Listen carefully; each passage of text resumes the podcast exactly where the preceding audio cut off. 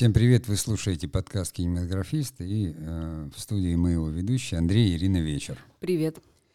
Ну, Ир, мы с тобой вот в субботу в эту были, да, на панельной дискуссии там по проблемам кинематографа. На самом деле, э, я должен сказать нашим слушателям, что ну, на той неделе, и, по-моему, на этой еще, да, проходит так называемая неделя креативных индустрий.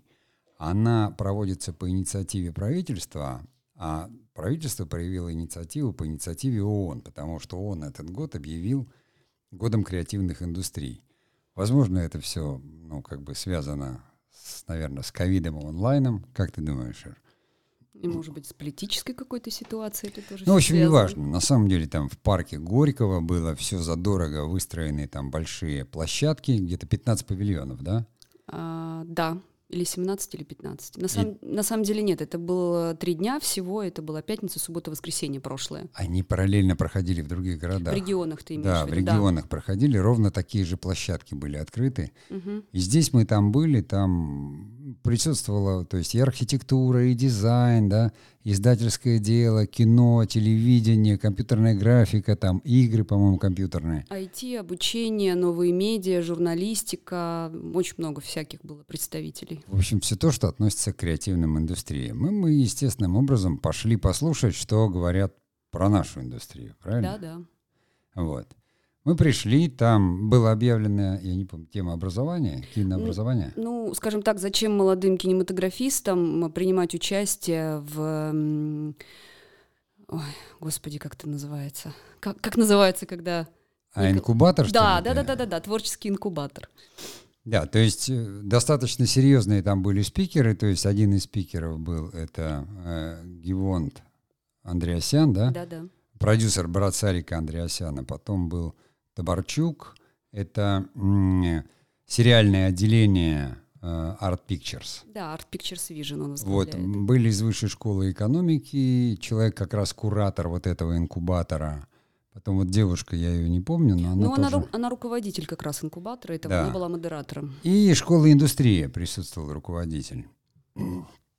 Но на самом деле, почему мы об этом заговорили? Собственно, там э, все свелось к тому, что они начали рассказывать о том, что происходит у них. И в какой-то момент э, из зала кто-то сказал, говорит, это все хорошо, когда вы о кино-то заговорите. Так? Да. И вот в этот момент я как раз стоял и подумал, думаю, а действительно, ну, речь шла не о кино, а все говорили о бизнесе в основном. То есть Андреасян рассказывал о том, что сборы упали, что все, как он говорил, насняли много фильмов, а теперь не знают, где их показывать, потому что в кинотеатры народ не пошел, и Нолан провалился в прокате. Да, и он еще добавил такую интересную вещь. Он сказал, что, да, слово это насняли у него, снимали, насняли, что, в принципе, наснято фильмов на два года вперед теперь получается. То есть, если их всех расписать по кинотеатрам, наши российские фильмы и зарубежные в том числе, то, в общем-то, на, на ближайшие два года все будет закрыто, занято. И он очень рекомендовал молодым кинематографистам, если кто-то вдруг решил снять кино на следующий год, сказал, что, ребят, не тратьте время, сразу уже через два года планируйте производство производства фильма, ну то есть выпуск фильма в прокат, потому что эти два года будут очень сложными для проката, для попадания вашего проекта, скажем так, в большой прокат. А вот почему бы это не использовать вот по-другому, вот эти, и все то, что насняли, не выкинуть? Потому что мы знаем, что они насняли. Нет, подожди, подожди. Что значит насняли и выкинуть? А деньги, которые а, дали фонд кино, возвратные деньги, а деньги, которые дает Министерство культуры, а деньги, которые дают частные инвесторы, как ты себе это представляешь? Вот ты абсолютно права. Я, конечно, мой юмор не прошел, я хотел тут пошутить, да? Нет, я поняла твой юмор. Но на самом деле вопрос, а когда про кино будет, он был абсолютно точный, потому что речь шла о кинобизнесе. И вот в этот момент я задумался, думаю, хорошо, мы сетевое издание, да, и тоже пытаемся как-то там найти свою нишу. Нам хочется говорить о кинематографе, для кинематографистов, для тех, кто делает кино. Мы пошли на панельную дискуссию, но думаю, что там есть какая-то информация, которая может быть полезна нашим слушателям да, или, грубо говоря, нашим читателям. И вдруг я обнаруживаю, что о кинематографе, о кино никто не говорит. Сказать, что ну, Андреасян не прав, зачем он говорит про деньги, что они насняли и хотят вернуть. Они занимаются кинобизнесом. Это к кинематографу никакого отношения не имеет. То есть они снимают зрелище, они снимают там то, что когда-то исторически начал делать Мельес, да, аттракцион. Люди идут смотреть этот аттракцион с удовольствием, едят попкорн.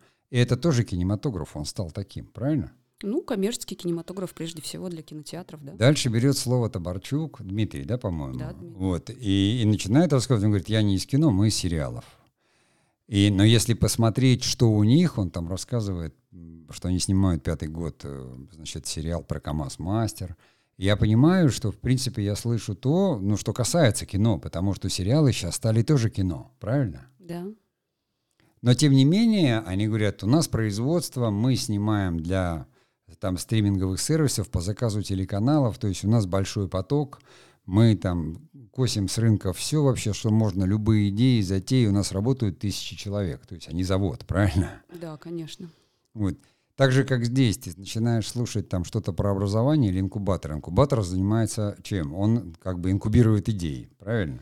Ну, э, давай так, если так э, коротко рассказать предысторию. Дело в том, что в, это мы ходили в субботу, а в пятницу была панельная дискуссия с продюсерами, с большими, с крупными. И как раз-таки там присутствовали молодые кинематографисты, молодые, э, скажем так, продакшены, которые не знают, каким образом им попасть, как им прорваться к этим большим продюсерам. Через э, e-mail, через секретарей и так далее и тому подобное. И вот они как раз задали на предыдущей дискуссии вопрос. Скажите, пожалуйста, а как к вам прорваться? А вдруг наши идеи вы как раз ищете?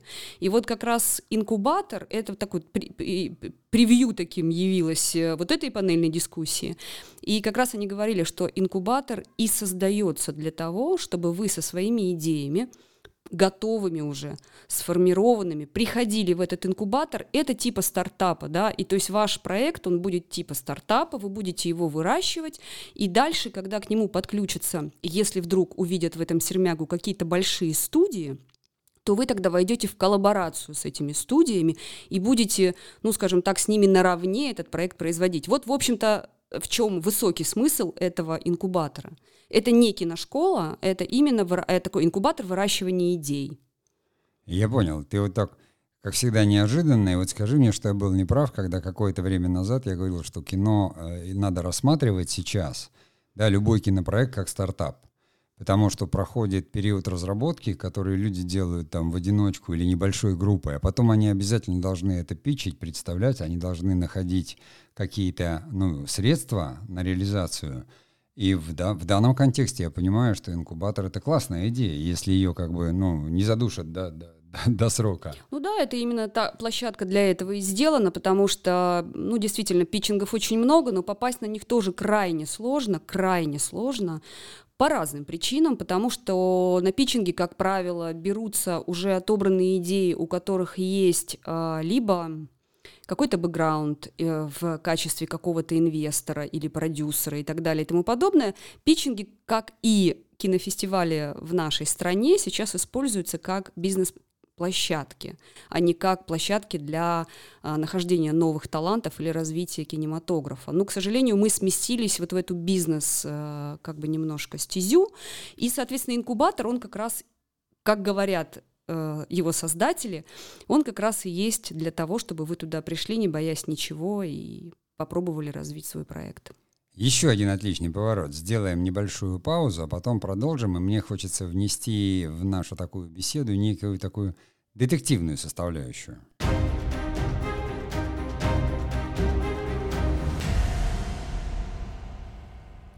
Наш подкаст приобретает неожиданный, а такой оборот. И хотя я этого не люблю, но придется зайти в какую-то экономико-политическую часть. Возвращаясь к панельной дискуссии, мы же знаем людей, которые там сидели. Да, конечно. Ну, за исключением... Мы понимаем, что они говорили только определенную часть. Что стоит за кулисами и за бэкграундом, мы тоже знаем. Ну, мы работаем в этой сфере, конечно. Ну, то есть и понимаем, что они не открывают те проблемные зоны, которые у них существуют. А ты понимаешь, дело в том, что те зрители, которые там сидели, они не восприняли бы эти проблемные зоны. Я сейчас никого ни в чем не обвиняю. Я просто говорю, ты заговорила, что непонятно, чем занимаются питчинги. Но в кино я бы уже когда-то, ну, несколько лет назад я написал статью «Коррупция в кинопроизводстве». Эту статью можно там найти в интернете, почитать.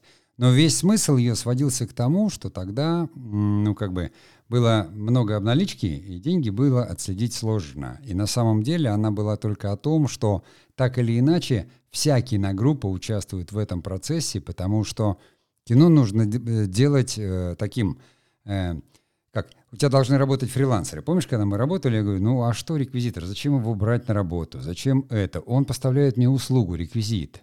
Я должен ему просто, ну, как бы определить бюджет, перевести ему на ИП, ну, ты же помнишь это. Да, да. И вот таким образом тогда, тогда вспомни, 10 лет назад, как мы почти силком переводили на ИП работы у Цикала, всех режиссеров, продюсеров, актеров, все на отрез отказывались и говорили, я не хочу. Я как директор ему говорил, ребята, вы с ума сошли, я там 24% должен заплатить вашей зарплаты, должен заплатить фот. Вы пришли по договору, отработали, и все, мы перевели вам деньги, 6% тогда было. Но люди не хотели, правильно? Да. Мы предоставляли услугу, у нас был договор с компанией, то есть которая переводила людей на ИП, открывала им ИП и вела их бухгалтерскую. И вела их бухгалтерию. И люди как бы... Сейчас это уже нормально стало must have. То есть сейчас уже практически вся группа. Брат же Гевонда Андреасяна, он снял целый сериал на свое ИП, правильно? Да. То есть это все работает, и это все можно. Прошло буквально 12 лет. До людей, как говорится, дошло. И сразу исчезла вот эта составляющая, то есть лишняя часть бюджета не стала уходить на оплату каких-то вот там фонда оплаты труда, это же не студия.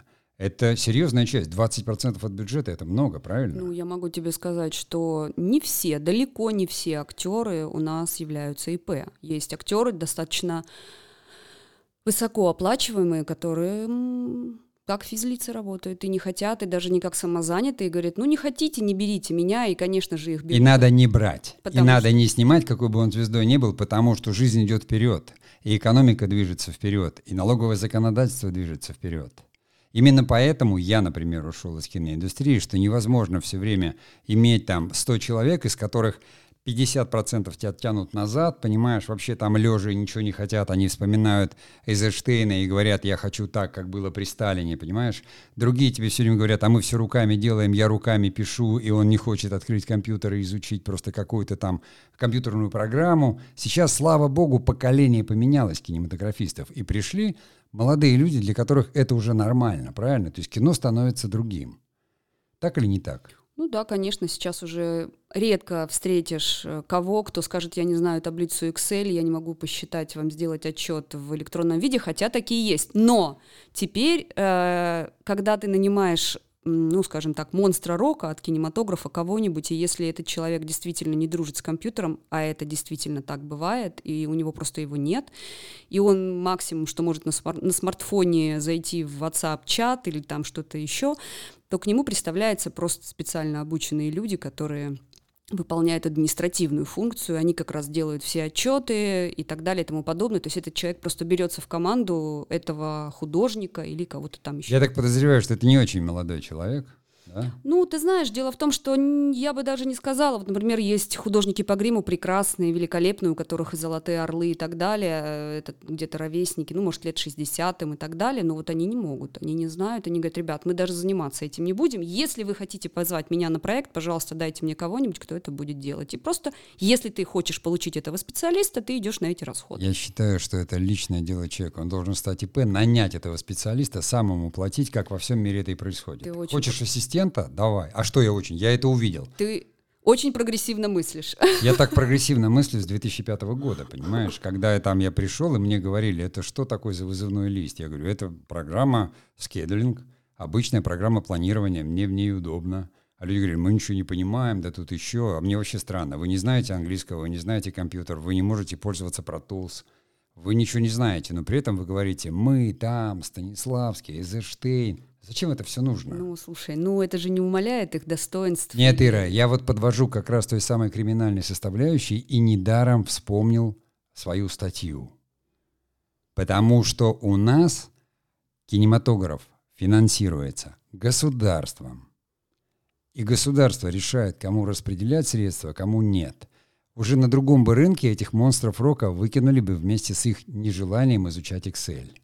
И самое интересное, что теперь уже везде, а, в любых, и в Фонде кино, и в Министерстве культуры, есть специально обученные люди, работники, чиновники, которые смотрят сметы продюсеров, которые получают господдержку, и они точно уже знают, где в каких строках сметы, где что добавлено, спрятано и так далее. И когда ты потом пишешь отчеты, и они эти отчеты же и принимают, и просматривают. Ну, то есть как бы сейчас это уже все на другом совершенно уровне, а в налоговой вообще целый отдел сидит посвященный кино и телепроизводству, и они просто, ну, действительно поднаторели там очень сильно лет, наверное, 10 или 5 еще назад они обращались к кинематографистам, к знакомым, к своим и просили, пожалуйста, ребят, объясните, подскажите, ну посмотрите вот смету. Я ходил, объяснял. Нет, я сейчас не о тебе, у меня есть знакомый, который оказывал такие услуги, его просили посмотреть э, смету проекта одного очень крупного продюсера,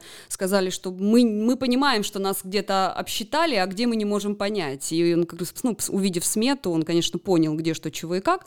Вот, но это, опять же, внутренняя такая информация, но они нанимали, они просили тех же самых кинематографистов просто помочь им разъяснить. Сейчас они уже все сделают сами все умеют сами. Конечно, люди быстро учатся. 15 лет назад, вспомни, главный такой технологический посыл, находился один опытный, второй, он сидел в студии, он планировал там пять сериалов подряд, а на площадке работали там первые ассистенты, да, или как их называли тогда, второй на площадке. Да-да. Я не знаю, как сейчас это происходит, но мне кажется, что сейчас при наличии программы Pro Tools, которые работают все, которая создана уже нашими по аналогу как раз там вот этот самый э, программы Magic, Movie Magic Scheduling, mm-hmm. да, да, это абсолютно несложно делать, и один человек на одном проекте, то есть один первый ассистент, first assistant, он, он как бы более будет эффективен, чем человек, который где-то отдаленно в студии планирует. Но происходило это именно потому, что не было специалистов. А сейчас даже в каждом городе, где когда-то снимали, уже есть свои первые ассистенты, вторые режиссеры, потому что люди очень быстро это осваивают. Или думающие, что они могут работать вторыми режиссерами. Ну, мы все думаем, что мы что-то можем. Мы с тобой, например, думаем, что мы можем вести подкаст, понимаешь? Или, да. или нас кому-то интересно слушать. Поэтому пусть все думают. Я же не разоблачать, я просто говорю, есть система, если есть требования времени. Я, например, э, там в наших социальных сетях там уже много раз объяснял, что, ребята, ваше кино никому не нужно вы должны его продвигать сами. Это бизнес. И продвигать вы должны, значит, вы должны уметь там пичить, вы должны уметь как бы произносить речи, делать презентации, вы должны продвигать себя в социальных сетях. Откуда это такое вот представление о том, что я сейчас напишу шедевр, и мне тут денег отвалят, или откуда это вообще? Почему? Мне кажется, что это просто тоже люди какого-то такого поколения, которые еще помнят Эйзенштейна. Ну нет, я думаю, что все-таки здесь творческая составляющая немножко розовые очки э, натягивает на нос человека, и ему кажется, что его идея, и это правильно, так и должно быть. Вы должны верить в свою идею и думать, что она оригинальная, и больше такой идеи нет. Только тогда вы сможете хоть как-то двинуться дальше.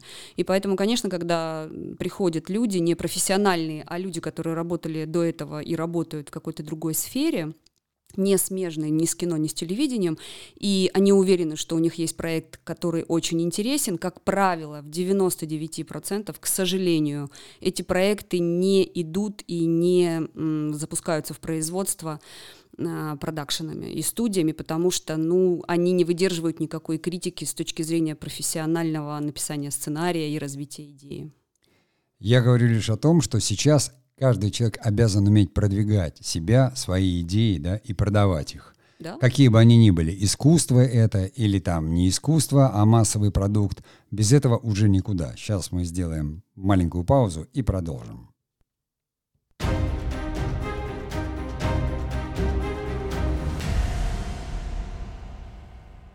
Так вот, возвращаясь к идее о том, что государство финансирует. Восемь менеджеров, все это знают, да, выделяются деньги. Понятно, отдельно финансируются люди искусства и большие мастера. Эм, то есть так должно быть? Да, наверное, да. Государство обязано поддерживать культуру и обязано поддерживать искусство. Плюсом еще государство решило, что оно будет поддерживать у нас кинобизнес и дает деньги именно на продвижение в прокате, да. И на development. На development, то есть на какие-то вот эти вещи. Это уже решение государства. Оно говорит, ну, это экономика, это индустрия. И там тоже, как говорится, только какая-то часть кинематографа, потому что по большей части это разговор про деньги. Какие-то, значит, э, А организации учебные, понимаешь, я все время думал, а почему в ГИК здесь не присутствует? Вроде хорошо, вроде обновили, вроде студия, вроде там. И просто понимаю, что во ВГИКе до сих пор преподают по Кулешову.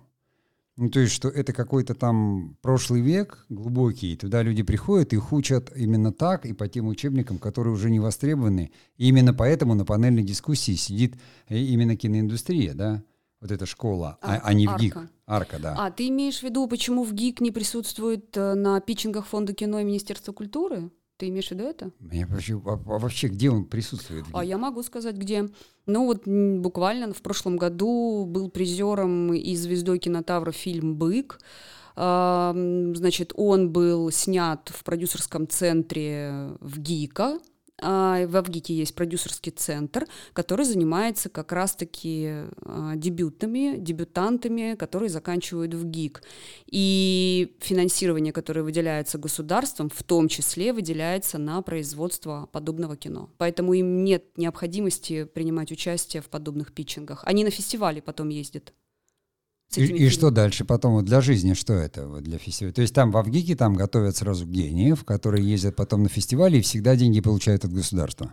Слушай, ну я не могу такого говорить, потому что это будет неправда. Дело в том, что вот, например, режиссер, да, его там ректор ВГИКа как бы, скажем так, отметил, да, его проект. Внутри в ГИКа, я так понимаю, питчинг, питчингуются проекты с, ну, как бы с таким, с нацеленностью получить, э, снять на базе в ГИКа свое кино. И вот как прошлый год э, фильм «Бык», повторюсь еще раз, этот фильм был снят. Этот фильм был отобран э, на кинотавр, на фестиваль. Ты ну повторяешься, ты уже Да, был показан. Просто нет, режиссер, который... Ну вот смотри, приехали большие продюсеры. Режиссер, который снял фильм «Бык» и получил какой-то приз. Вот, пожалуйста, к тебе подходит какой-то большой продюсер и говорит, Вася Петров, мне очень понравилось то, что ты снял, пойдем ко мне снимать Мы кино. слышали задачи больших продюсеров. Они уже насняли на два года вперед. Зачем им Вася Петров, который снимает фильм «Бык» для фестивалей? Продюсеры говорили о том, нам нужно для стриминговых сервисов сериалы, и нам нужно вернуть в прокат людей в кинотеатры. Пожалуйста, они могут позвать его и на сериалы снимать. Они же не обязательно его Так зовут. он не умеет, его не учили этому. Ну, значит, научится, значит, поставят к нему креативного продюсера. Крутого. Значит, получается, что то, что он там по фестивалям и где-то еще ездил, это и время, и деньги были потеряны зря. Его надо было сразу учить снимать сериалы. Все фестивали у нас кинобизнес. Поэтому там уже сразу во всех кинофестивалях есть, по крайней мере на кинотавре точно, есть свой кинорынок, который приезжают иностранные продюсеры, студии и так далее. Все это работает. Вот, Ир, у нас авторское кино отделено от кинобизнеса или нет? Оно сможет выжить в ситуации кинобизнеса? Вот если забрать деньги государства? Я думаю, что нет. Нет. То есть, значит, это кино нужно государству, правильно? Самое... Как часть национальной культуры. Самое интересное, что и коммерческое кино не выживет без поддержки государства. Здесь государство уже решает. Ты очень правильно говоришь, только ты не договариваешь. Кино, которое было в Советском Союзе, какое было кино, за что оно отвечало? За идеологию. Правильно. И государство давало на это деньги. Сейчас почему оно дает деньги? Потому что оно хочет, чтобы кино являлось, вернулось в идеологическую... На Оно уже вернулось. Слушай, мы с тобой в прошлом подкасте обсуждали вот этот вот, на что дали деньги. Там две трети фильмов военных. Да, да, да. Это наши скрепы. Сказать, что государство на это не имеет права, но мы точно не можем из своей студии, потому что там людям виднее. Они говорят, скрепы найдены, там двум третьим населения это нравится, и значит мы будем на это давать деньги, это делать. То есть, если в Америке государство не участвует в управлении экономикой, то у нас экономика без государства загнется, правильно? Угу. И кино, оно как бы работает в эту же сторону. Значит, надо делить таким образом, что у нас есть государственное кино, и государственная идеология, государство дает деньги как бы на бизнес, потому что на самом деле в кинопроизводстве все равно людям, что они снимают. Сериал, рекламу, фильм, правильно? Осветителям без разницы. Да, да, вообще, в принципе, съемочной группе без разницы, кто финансирует этот проект. Конечно, лишь бы деньги платили вовремя, чтобы не было вот этих всяких там профсоюзных проблем. Это значит, что это проблема художники, они могут немножко возмущаться, но, как правило, это только те делают, кого не подпускают к кормушке. Они тогда становятся в позицию независимых, еще каких-то, а меня не взяли, и там сво... это всегда так было. У любой власти, у любой кормушки всегда есть очень узкий круг людей, очень узкий, правильно? Который знает информацию, который допущен. Ты боишься говорить, что ли? Нет, я тебя слушаю. Да ладно, что там меня слушать? Мы с тобой это столько раз уже проговорили. Я говорю, что я не хочу это критиковать. Я воспринимаю это нормой. Государство хочет и дает. Это поддерживает кинопроизводство, это поддерживает каким-то образом кинопрокат. Это никак не развивает кинематограф, вообще ни разу не развивает. Тем паче, что не влияет на искусство. И допустим, что государство дает деньги на дебюты каким-то большим художникам, которые ездят на фестивали и представляют нашу страну. Ну, то есть это какая-то внешняя культурная политика. Ну да, но Минкульт еще и надо не забывать, обязательно сказать, что Минкульт еще поддерживает и, конечно же, дебютантов. То есть туда... Что делать той массе кинематографистов, которые, как я всегда спрашиваю, закончили киношколы и работают в киноиндустрии с 2005 по 2020 год? Ну, смотри, у нас есть два э, института э, финансирования нашего кинематографа со стороны государства. Это фонд кино и это Министерство культуры. В фонде кино, и он был образован, этот фонд, только для того, чтобы там поддержку имели проекты коммерческой направленности. Те проекты, которые будут показаны в кинотеатрах, да, которые не поедут на фестиваль. Мы уже выяснили, что это идеология. Да. Это не коммерция, а, а идеология. Если ты э, дебютант, ты и твой фильм, как ты считаешь, может выйти в кинопрокат, ты безусловно можешь подать свою заявку на питчинг на фонд кино. Но если ты считаешь, что это высказывание творческое, да, какое-то авторское, то, конечно, тогда тебе нужно идти в Министерство культуры и там подавать заявку на поддержку своего проекта. То есть это разные совершенно вещи. Нельзя здесь путать и мешать одно с другим. Либо у тебя коммерческое кино, либо у тебя авторское высказывание. А вот как раз и ответ на твой вопрос. И как раз я его на панельной дискуссии и услышала. А, и сказал это директор э, школы Арка. Он сказал, для чего мы организовали школу Арка или школу Индустрия, да? Они там, в этой школе, то есть они не... Не учат кинопрофессии? Нет, они не, не, не то, что не учат кинопрофессии, они туда набирают людей, а, творческих личностей да, на обучение для того, чтобы потом их на своих киностудиях принимать на работу, скажем так, и выпускать с ними проекты. То есть они готовят себе работников, скажем Это так. правильно, да, потому что в ГИКом не готовят работников, и в КСР тоже не готовят. Ну, они готовят художников для Минкульта, который да. работает на идеологию. Да, и Институт культуры в Химках, какой бы он прекрасный ни был, он действительно прекрасен в своей какой-то стезе. К сожалению, эти выпускники этих институтов, им гораздо сложнее получить или достучаться до какого-то продюсера, нежели выпускникам, например, Московской школы кино, которая занимается продвижением своих учеников, которые вступают в сумасшедшие коллаборации с разными онлайн-кинотеатрами и так далее, чтобы как-то учить сразу своих выпускников э, коммуницировать с заказчиком, коммуницировать уже сразу с продюсером. Но они уже такой, они по формату такой да. нью-йоркской киношколы учат. Да, ну и как бы арка и э, индустрия, они как бы идут по тому же самому пути. То есть, а, скажем так, они, а, как бы директор арки сказал, ребят, те, кто закончили в ГИК, он не может им сказать, ребят, вы нам не интересны. Но если вы не закончили арку, а закончили в ГИК, вы будете менее интересны студии Тимура Бекмамбетова, Угу. Вот, потому что вы, вы не умеете не, то, не, что нам нужно. Вы не так научены и вы не так обучены, как нужно студии Тимура Бекмамбетова. То есть теперь получается, пять лет надо закончить в ГИК, а потом еще два года закончить арку. Почему? Отдав денег столько, сколько в Авгике. Ну, потому что в Авгике не учат тому, чему учат в арке. Заканчивай в арку, арку вернее. Сразу зачем идти в Авгик? А, то есть у нас есть другое новое образование, не государственное, которое действительно выполняет тот запрос э, на, на, на профессию, который существует в индустрии. Правда, знаешь, я вот здесь сейчас подумала и подумаю, я не уверена, что Арка дает высшее образование, по-моему, нет, ни индустрия, нет, конечно. ни Арка. Э, только Московская школа кино. Она По... не дает высшее образование тоже. Это просто образовательное учреждение и все. Ну, короче, если вы хотите диплом, Диплом дает исключительно в ГИК, исключительно э, Институт культуры в Химках. Потом, это, знаешь, это ну, вот как дипломы у врачей. дают и там Литовчина, и какой-то Я ги- гитер. Москву, конечно. А это, это Москва.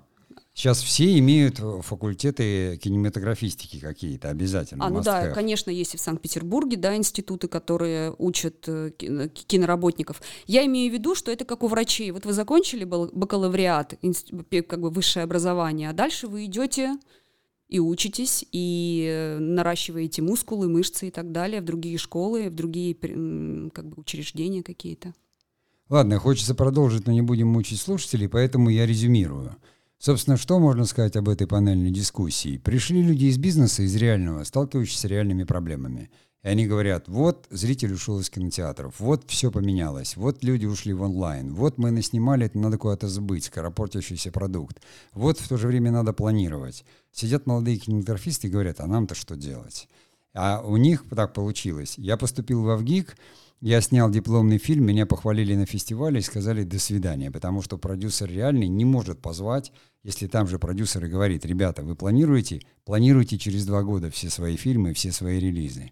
В Авгике, я не знаю, учат там или не учат, ты там училась. Презентовать свои проекты неважно.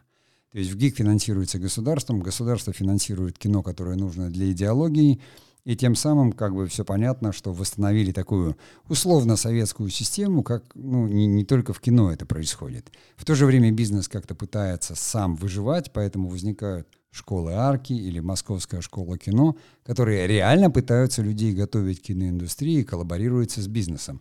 Но здесь э, в меньшей степени людей ориентируют на какое-то там искусство, потому что, ну, Здесь можно, наверное, то есть из Московской школы кино 100% можно там податься куда-то в Минкульт.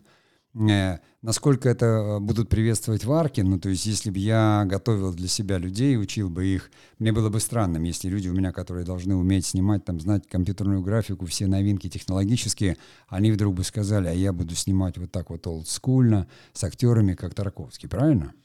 Не знаю, не могу ничего сказать. Я могу сказать, там точно не так. Но я изучал эти программы и понимаю, что там люди учатся, они учатся, зная, что их потом возьмут вот сюда, к Бекмамбетову, работать. Ну да. И они будут снимать вот такое кино, потому что Бекмамбетова снимают Голливуд. Ну, как бы вот такие фильмы снимают. Я здесь могу только сказать, что кинематограф стал разный, и это уже пришло и в образование, оно сегментировано. Мало просто закончить в ГИК. Нужно действительно, нужно иметь уже такое количество скиллов – Потому что вот это поколение таких, как Федор Бондарчук, да, кинематографистов, они в 90-х снимали рекламу. Они сделали поколение 96 фестиваль реклам. А рекламу-то никто не снимал. Только они, придя из ГИКа, смогли это организовать, коллаборировать и снимать. И они осваивали все эти приемы. И именно они сейчас могут снимать то, что называется блокбастерами. А люди, которые остались чуть постарше олдскульные, они потом нашли себя только в сериалах, потому что они неплохо ориентируются в драме, в такой эм, кинотеатральной манере и подаче съемок, где в основном просто снимают актеров, которые что-то играют, правильно? Да. Сейчас уже пришли из э, э индустрии как бы люди, которые умеют работать вообще круто, такие как Костомаров, которые и операторы, и режиссеры. Мы видели там материалы, да, какие-то, где съемка, думаешь, это блокбастер прям снимают, а это снимают сериал. Потому что у стриминговых сервисов такой запрос. Планку задает Netflix. А Netflix говорит, вот вам вот столько-то денег, снимите нам. Круто, потому что они завоевывают рынок, просто даже ломают его. Да, и интересная есть э, такая история, когда Netflix одному из продюсеров заказывал, а, по-моему, Александр Цикал рассказывал в своем интервью, по-моему, он говорил, что когда Netflix пытался у него напрямую заказать производство сериала, а, Александр сказал, да, конечно, посчитал смету, отдал им, и они сказали, Слишком мало. А что это такое? Он сказал, ну это смета, за которую мы снимем этот проект. Они говорят, вот это то, что написано вы в России вот за эти копейки снимете? Александр сказал, ну, это не копейки, это нормальный бюджет. В России этот бюджет считается выше среднего. На что да. Netflix сказали, а, нет, вы знаете, давайте так, мы что-то как-то прям сомневаемся, что вы правильно все посчитали и правильно оцениваете свои возможности финансовые наши. Один Давай... из лучших продакшенов у нас. Да, давайте-ка мы заморозим этот проект. Вот, по-моему, это Александр рассказывал, не, не помню. Да, да, я помню это интервью. Да? Да, это, ну, это, это ну, недавно как бы было, он рассказывал. Поэтому вот, ну, опять же, обращаясь к нашим слушателям, прощаясь с ними, мы будем держать вас в курсе. Мы решили, что в каком-то своем таком обновленном сетевом издании мы все-таки сфокусируемся на том, что происходит в реальной киноиндустрии. И в первую очередь я понимаю, что, во-первых, она стала сильно сегментирована. Уже нельзя просто закончить кинодраматургию и прийти в нее там кем-то работать. Кинодраматургия must-have для всех. Даже для тех людей, которые видосики снимают на YouTube. То есть кинематограф, он как вот Netflix все поглощает, так и кинематограф пришел везде. То есть кинематографистов ждут э, в группах авторских там новых медиа э, для производства лангридов, потому что кинематографисты мыслят визуально. Кинематографист должен попробовать все, и снять рекламу, да, и снять короткое кино. Сейчас вот там мне интересно посмотреть, что происходит в мобильном и портативном кино, потому что возможности там чрезвычайные. Сколько э, киноконтента потребляет телевидение. А сейчас появились стрим-сервисы, которые, я даже не знаю, с чем сравнить, они как Амазоны. Там, там не просто тонны, там э, года и часы материалов, которые они с Госфильмофондом только могут сравниться. И еще на панельной дискуссии нам говорят продюсеры, мы насняли на два года вперед и не знаем, что с этим делать. То есть скоро кино станет больше уже, чем кинематографистов и зрителей, да? Да, и готовьтесь, два года ближайшие, которые будут, мы будем смотреть с вами то кино, которое сняли еще в прошлом году для этого года, но будем смотреть его следующие два года. И позапрошлым. То есть готовьтесь доедать все, что было заготовлено, хотя мир уже изменился. Ну а мы прощаемся с вами. Спасибо, что дослушали до конца, и всего вам доброго. До свидания.